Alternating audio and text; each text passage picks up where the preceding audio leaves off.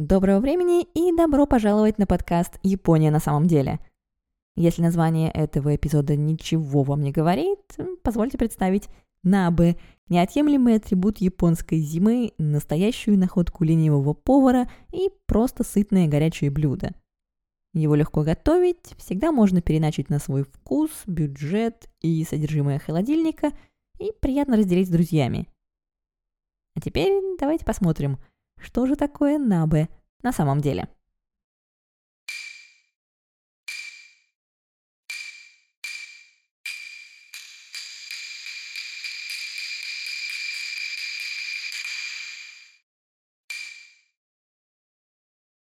Само по себе слово «набе» означает в переводе с японского не что иное, как «кастрюля» или «горшок». Но довольно скоро это же название получила и еда в горшке приготовленная – Современные набе – это блюдо, в котором мясо или рыба, тофу и овощи варятся в толстостенной керамической кастрюльке на переносной горелке, гордо возвышающейся посередине обеденного стола. Процесс готовки таким образом приятно совмещается с трапезой, а если какие-то ингредиенты заканчиваются, их всегда можно доложить. Близким родственникам набы в России я смело позволю себе назвать суп – и буду в этом не одиноко, потому что всевозможные японские списки набы из-за границы довольно часто включают в себя уху. Ну а что? Нарезанная рыба и овощи варятся в котелке с достаточным количеством воды. Набы, как оно есть. И, в общем-то, аналоги японского набы находятся во многих национальных кухнях. Потому что все мы люди, и всем нам нравится, когда в ароматном бульоне варятся кусочки чего-то вкусного. Что же касается истории Набы в самой Японии, то начинается она примерно с того момента, как обитатели японских островов научились делать огнеупорные и водонепроницаемые горшки. Потому что именно тогда горшок впервые встречается с горячей едой. Археологи раскопали множество глиняных сосудов японского каменного века, далекой эпохи дзюмон, предположительно использовавшихся для приготовления еды. Хотя люди тех времен чаще использовали их для варки орехов и желудей, можно сказать, что как минимум предыстория Набе начинается около 6-7 тысяч лет назад. В VI веке до Японии добирается буддизм. Вместе с ним с континента приходит и умение обрабатывать металл, так необходимое для изготовления скульптур и разных религиозных принадлежностей – Впрочем, вскоре японская буддийская скульптура перешла с металла на более доступное и податливое дерево, и мастера по металлу стали производить вещи, пригодные в быту. К середине X века японцы уже на уровне иероглифов различали два вида набы – глиняные и металлические. Когда металлические горшки снижаются в цене, они начинают оставлять глиняным серьезную конкуренцию – Простой народ довольно быстро понял, что разбитый глиняный горшок – это разбитый глиняный горшок. А вот более дорогую металлическую кастрюлю можно подлатать или в худшем случае переплавить во что-то новое. Поэтому о средневековых металлических набы мы знаем в основном по картинкам. Археологам просто ничего не осталось. И пока мы мирно пребываем в Средневековье, давайте вместе представим типичный японский дом тех времен – Шаг первый. Сотрите из головы образ усланной татами комнаты, в которую через заклеенные бумагой раздвижные двери льется теплый солнечный свет. До этого интерьера японскому дому двигаться еще несколько веков. В средние же века элита японского общества еще только начинала понимать всю прелесть татами как сплошного напольного покрытия, а простой народ жил в домах, одна часть пола которых оставалась земляным – а другая приподнятым деревянным. Часть с деревянным полом была жилой. Именно тут ели и спали. Чтобы сидеть было теплее, на пол постилали соломенные циновки Годза, а в центре, в углублении, горел огонь, согревавший обитателей и защищавший дом от сырости и жуков.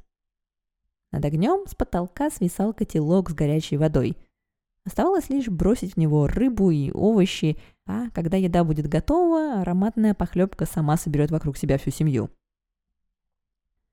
Но пока вы не почувствовали себя слишком уютно в холодном, темном и дымном средневековом доме, давайте перенесемся в 17 век. Это, как многие уже догадались, период Эдо. Все больше и больше людей переезжает в города, и самый крупный из них – Эдо, где пожар – рядовое событие дня. В таких условиях открытый огонь в доме – не самая лучшая идея, и городские резиденции обзаводятся отдельными кухнями. А поскольку в комнатах теперь нет никакого источника тепла, зимой горожане достают из кладовых переносные жаровни. Это если говорить о более состоятельных слоях населения. Что же касается простых работяг, то они преимущественно жили в бараках, разделенных на комнатки по 4,5 татами или примерно 7 квадратных метров. Где они в такой тесноте готовили, Справедливости ради, каждая комнатка была снабжена небольшой печкой, расположенной на земляном полу у входа. Но размеры ее вполне соответствовали общим параметрам комнаты, а потому особо разготовиться было негде. Предприимчивые ремесленники быстро нашли решение этой проблеме. Так, в домах жителей Эду появились сечерень, конабедате и хибати. Недорогие переносные жаровни, на которых теперь можно было еще и приготовить ужин.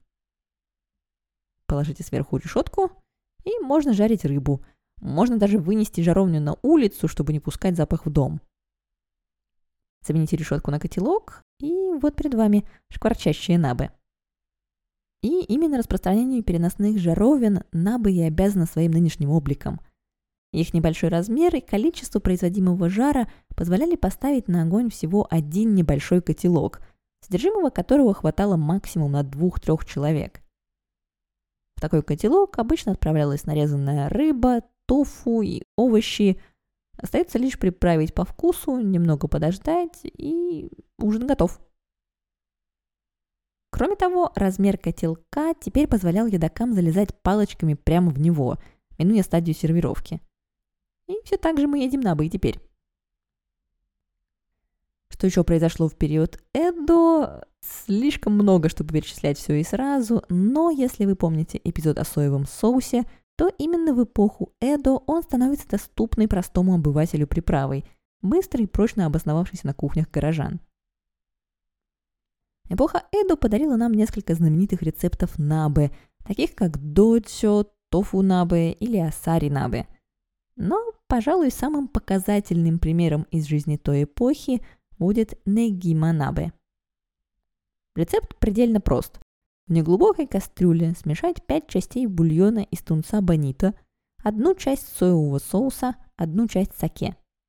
Довести до кипения, добавить крупно нарезанный лук парей и торо, жирное брюшко тунца, немного петрушки.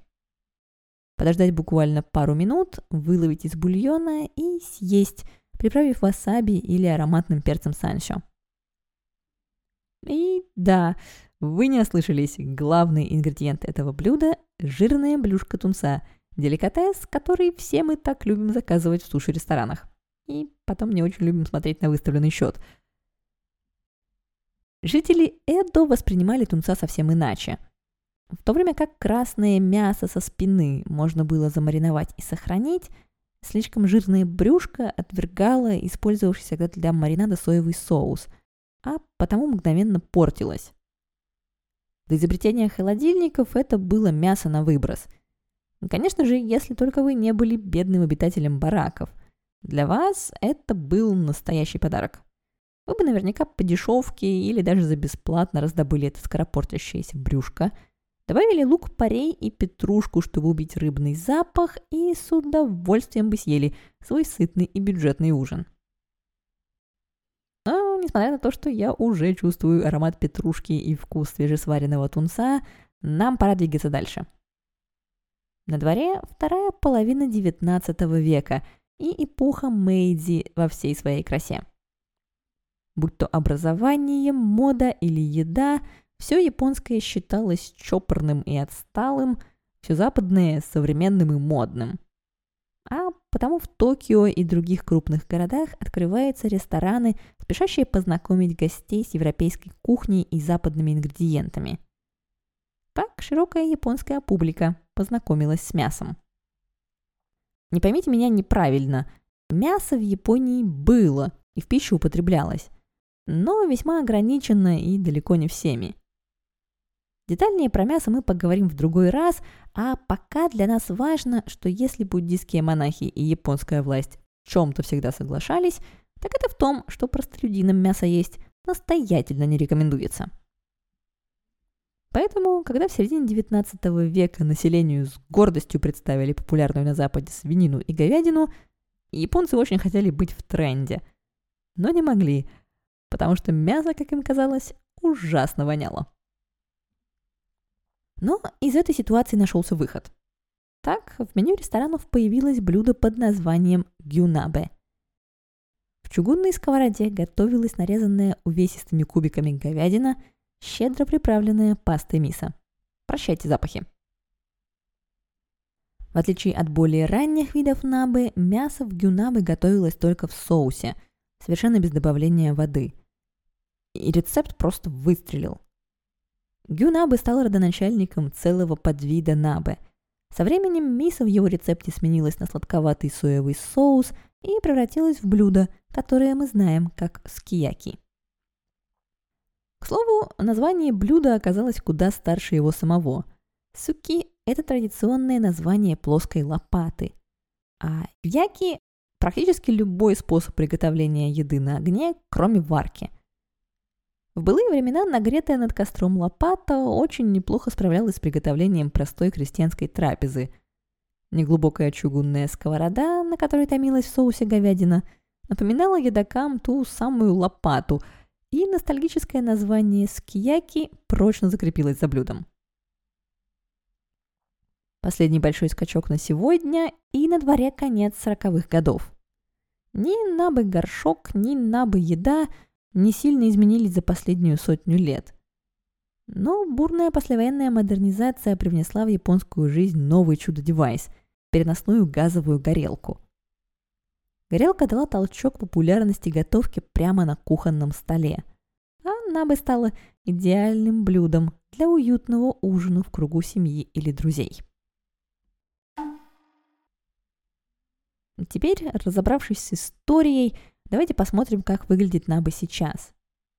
Но прежде всего нам понадобится кастрюля. Самыми популярными и по сей день остаются керамические. Во время обжига органические примеси глины сгорают, образуя мелкие пустоты. А при готовке эти пустоты задерживают тепло, позволяя ему плавно и равномерно распределяться по всей поверхности – Еда в такой посуде готовится несколько дольше, но зато даже ингредиенты, проварившиеся почти до конца ужина, не потеряют свою форму и цвет. Говорят, лучшие керамические набы производят в Ига, старинном оплоте ниндзя в современной префектуре Мия. Но глубокие чугунные сковороды или эмалированные кастрюли типа французских Ле Крозе тоже неплохо справятся с задачей, утверждают повара. И даже если у вас нет ни одной из вышеперечисленных кастрюль, не отчаивайтесь. У меня тоже нет. И нет не только у меня, потому что японские кулинарные сайты предлагают готовить набы практически в чем угодно, включая сковородки и стеклянные кастрюли. Теперь, когда у вас точно есть правильная емкость для приготовления набы, пора взглянуть на многообразие доступных вам видов. Все японские набы принадлежат к одной из трех категорий. Первая и простейшая – набы на воде. Этот тип призван подчеркнуть природный вкус ингредиентов. Основу такого набы, как правило, составляет вода или легкий прозрачный бульон на основе водорослей или бонита. Дайте бульону закипеть, добавьте ингредиенты и немного подождите. Ужин готов. Остается только приправить выловленный кусочек соусом, горчицей или другой приправой по вкусу и отправить в рот. Классическими примерами такого набы будут мидзутаки с курицей или знаменитый киотоский юдофу – тофу, сваренный в бульоне из японской ламинарии конбу. Вторая и наиболее распространенная категория – набы на бульоне, который придает вкус ингредиентам. Для такого набы вам сперва понадобится сделать легкий бульон на основе водорослей, бонита или сушеных сардин – Затем в бульон добавляется соевый соус, мисо, соль или другие приправы, придающие ему более насыщенный вкус. Получившийся бульон должен быть достаточно крепким, чтобы придать свой вкус ингредиентам, но достаточно легким, чтобы его можно было пить сам по себе. Наконец, третья категория отличается тем, что использует минимальное количество воды, чтобы придать ингредиентам как можно более яркий вкус. Как правило, для приготовления такого типа набы также используется и менее глубокая посуда. Идеальным примером здесь будет уже знакомый вам сукияки. Соевый соус, сахар и другие приправы используются в нем для придания вкуса тонко нарезанной говядине, луку-порею и тофу. Незаменимым дополнением сукияки является сырое яйцо, в которое ингредиенты макаются непосредственно перед поеданием. Холодное яйцо слегка охлаждает еду и придает ей более мягкий и ровный вкус.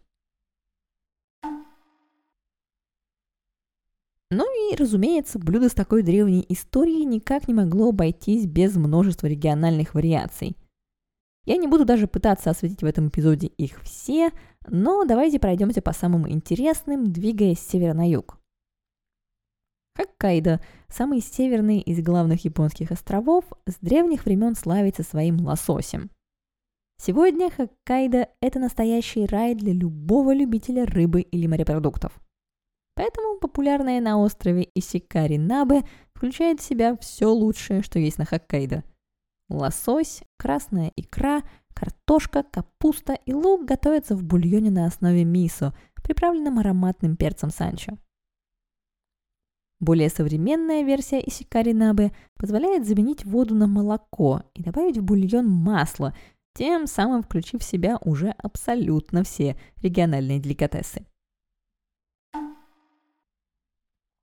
Перемещаясь на остров Хонсю, следующей в нашем списке стоит префектура Аомори и Дяппадзиро, приправленный ностальгией новогодний рецепт на семейных посиделок. Зимой в регионе ловят тихоокеанскую треску, которая становится главным ингредиентом блюда. Для приготовления дяппадзиру используется не только мясо, но и голова, плавники, хребет, печень и молоко, потому что чем больше внутренностей, тем вкуснее суп – Добавьте нарезанный дайкон, лук-порей и морковь, немного мисо и саке. И хотя получившийся в результате суп вряд ли займет высокую позицию в рейтинге самых привлекательных набе, ностальгия еще долго продержит его в списке самых вкусных.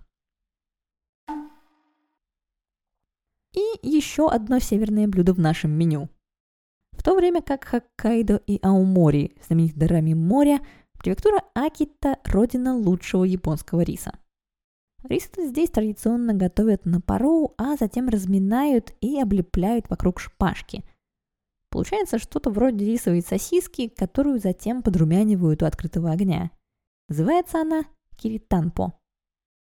А когда киританпо вместе с нарезанными овощами оказывается в кастрюле с ароматным куриным бульоном, приправленным рыбным соусом сёцуру, получается киританпо набе. Затем, разумеется, Токио. Город, создавший для нас несколько классических рецептов набе. Мы уже поговорили о негима набе, а теперь пришла пора познакомиться с доджо. Говорят, в эпоху Эдо для приготовления этого блюда живых рыбок доджо, родственников более знакомого нам вьюна, отправляли в саке, а когда они переставали двигаться, тушили в чугунной сковороде с послащенным соевым соусом. Перед подачей блюдо посыпалось мелко нарезанным зеленым луком и перцами сансё или ситими. Надеюсь, традиция топить рыб в саке все же канула в прошлое, но так или иначе в районе Асакуса в Токио и по сей день работает ресторан, подающий додзё с 1801 года. В краю древних храмов в префектуре Нара можно попробовать древнейший в Японии набе – в деревне Асука, когда-то успевшей побывать столицей Японии, вот уже более 1300 лет сохраняется рецепт асуканабе. Послы империи Мин завезли в Японию молочные продукты, которые быстро нашли свое место в столичном рецепте. 13 веков спустя молочный суп с курицей, грибами, китайской капустой и другими овощами все так же является коронным блюдом асука. Пожалуй, на этом с региональными примерами и закончим, потому что продолжать можно практически бесконечно. Сейчас же я хочу обратить ваше внимание на несколько видов набы, заслуживающих отдельного упоминания. Первым из них станет Оден. И если вы думали, что Оден – это само по себе блюдо, то вы не одиноки. Еще неделю назад я была абсолютно в этом уверена. Но нет. Оден принадлежит ко второй категории набы – для его приготовления используется насыщенный прозрачный бульон из водорослей, панита и соли. Оден, пожалуй, единственный тип набы, который обычно не готовят дома. В современном мире мало у кого есть достаточно времени, чтобы несколько часов караулить кастрюлю с бульоном, пока все ингредиенты не вберут в себя достаточно вкуса. Но специализированные рестораны всегда готовы прийти к вам на выручку. Если во время прогулки вы заметили, что каждый второй комбини на вашем пути продает Оден, скоро зима. Когда зима окончательно придет, в игру включатся супермаркеты, выставив на продажу всевозможные наборы нарезанного мяса и овощей, готовые соусы и даже бульонные кубики для набы.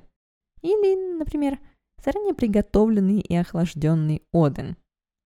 Придя домой, остается только перелить содержимое пакетов в кастрюлю – довести до кипения и съесть, щедро обмакнув каждый кусочек в горчицу. И, конечно же, я просто не могу закончить этот эпизод, не упомянув про Чанконабе, еду сумаистов. История Чанконабе начинается в XIX веке, когда одна школа набрала так много учеников, что рассадить и накормить каждого индивидуально стало просто невозможно. Вместо этого хозяин или хозяйка – решил готовить один большой общий котел, из которого все ученики ели бы вместе. И идея прижилась. В наши дни приготовлением еды по очереди занимаются младшие борцы. Утром, когда все остальные отправляются на тренировку, они идут на кухню, чтобы приготовить главную трапезу дня – бранч. В отличие от других видов набы, у которых есть определенный рецепт, тянко набы меняется день ото дня – Состав блюда зависит от сезона, а также легко подстраивается под съестные подарки, которые часто отправляют школам. Сперва борцы готовят бульон, или даже два разных, которые затем будут смешаны. Затем в бульон добавляется соевый соус, саке и другие приправы. Теперь можно позаботиться и об ингредиентах. В зависимости от времени готовки все они нарезаются на разного размера кусочки – Некоторые даже проходят предварительную варку-жарку. Затем овощи, которые требуют больше времени для приготовления, укладываются вниз кастрюли, а вверх них идут все остальные овощи и мясо. Сверху заливается ранее приготовленный бульон, и кастрюля отправляется на плиту. Японская любовь к деталям – не миф. И даже готовка превращается в ценный урок, когда для получения результата нужно столько всего просчитать. Когда еда наконец-то готова, первыми за стол садятся борцы высших рангов. Пока они едят, младшие помогают им в качестве официантов. Но бывает и так, что когда приходит черед самых младших, в кастрюле не остается практически ничего, кроме бульона. Сурово. Но кто сказал, что всегда должно быть легко? Есть набы с друзьями не так рискованно, как с сумаистами. Голодным вы останетесь вряд ли – ну, представьте себе эту картину. Все вы рассаживаетесь вокруг котелка, и пока еда готовится, думаете о том, какие кусочки отправите себе в рот первыми. И тут перед вами возникает преграда. Глубокий котелок все же имеет свои лимиты. Она бы рецепт. Но даже зная это, я вряд ли в первую очередь потянусь за каким-нибудь грибом или китайской капустой – как только еда будет готова, я совершенно точно направлю палочки в сторону жареного тофу, говядины или shirataki. И тоже сделаете вы. И кто знает, какой стратегии придерживается Танака-сан. Именно. Стратегии. Потому что скрытая борьба за лучшие ингредиенты совершенно реальна. Возьмите власть над котелком, и вы Наба Сёгун. Но шутки в сторону. Набе, помимо прочего, показывает людям, что вы доверяете им достаточно, чтобы разделить общий котел, и развязывает самые интересные разговоры. Поэтому, если вы замерзли зимой, закажите себе плошку горячего Одена Если хотите отпраздновать важное событие, побалуйте себя ароматным сукияки. А когда соберетесь дома поболтать с друзьями, приготовьте классический бульон на основе соевого соуса и положите в него всевозможные ингредиенты, чтобы каждый мог получить удовольствие как от еды, так и от беседы. Спасибо, что дослушали этот эпизод до конца. Помните, что дополнительная информация по теме эпизода, как всегда, ждет вас на сайте Japan Explained. А я буду рада ответить на ваши вопросы в социальных сетях. Все ссылки вы можете найти в описании эпизода. До скорой встречи. Пока.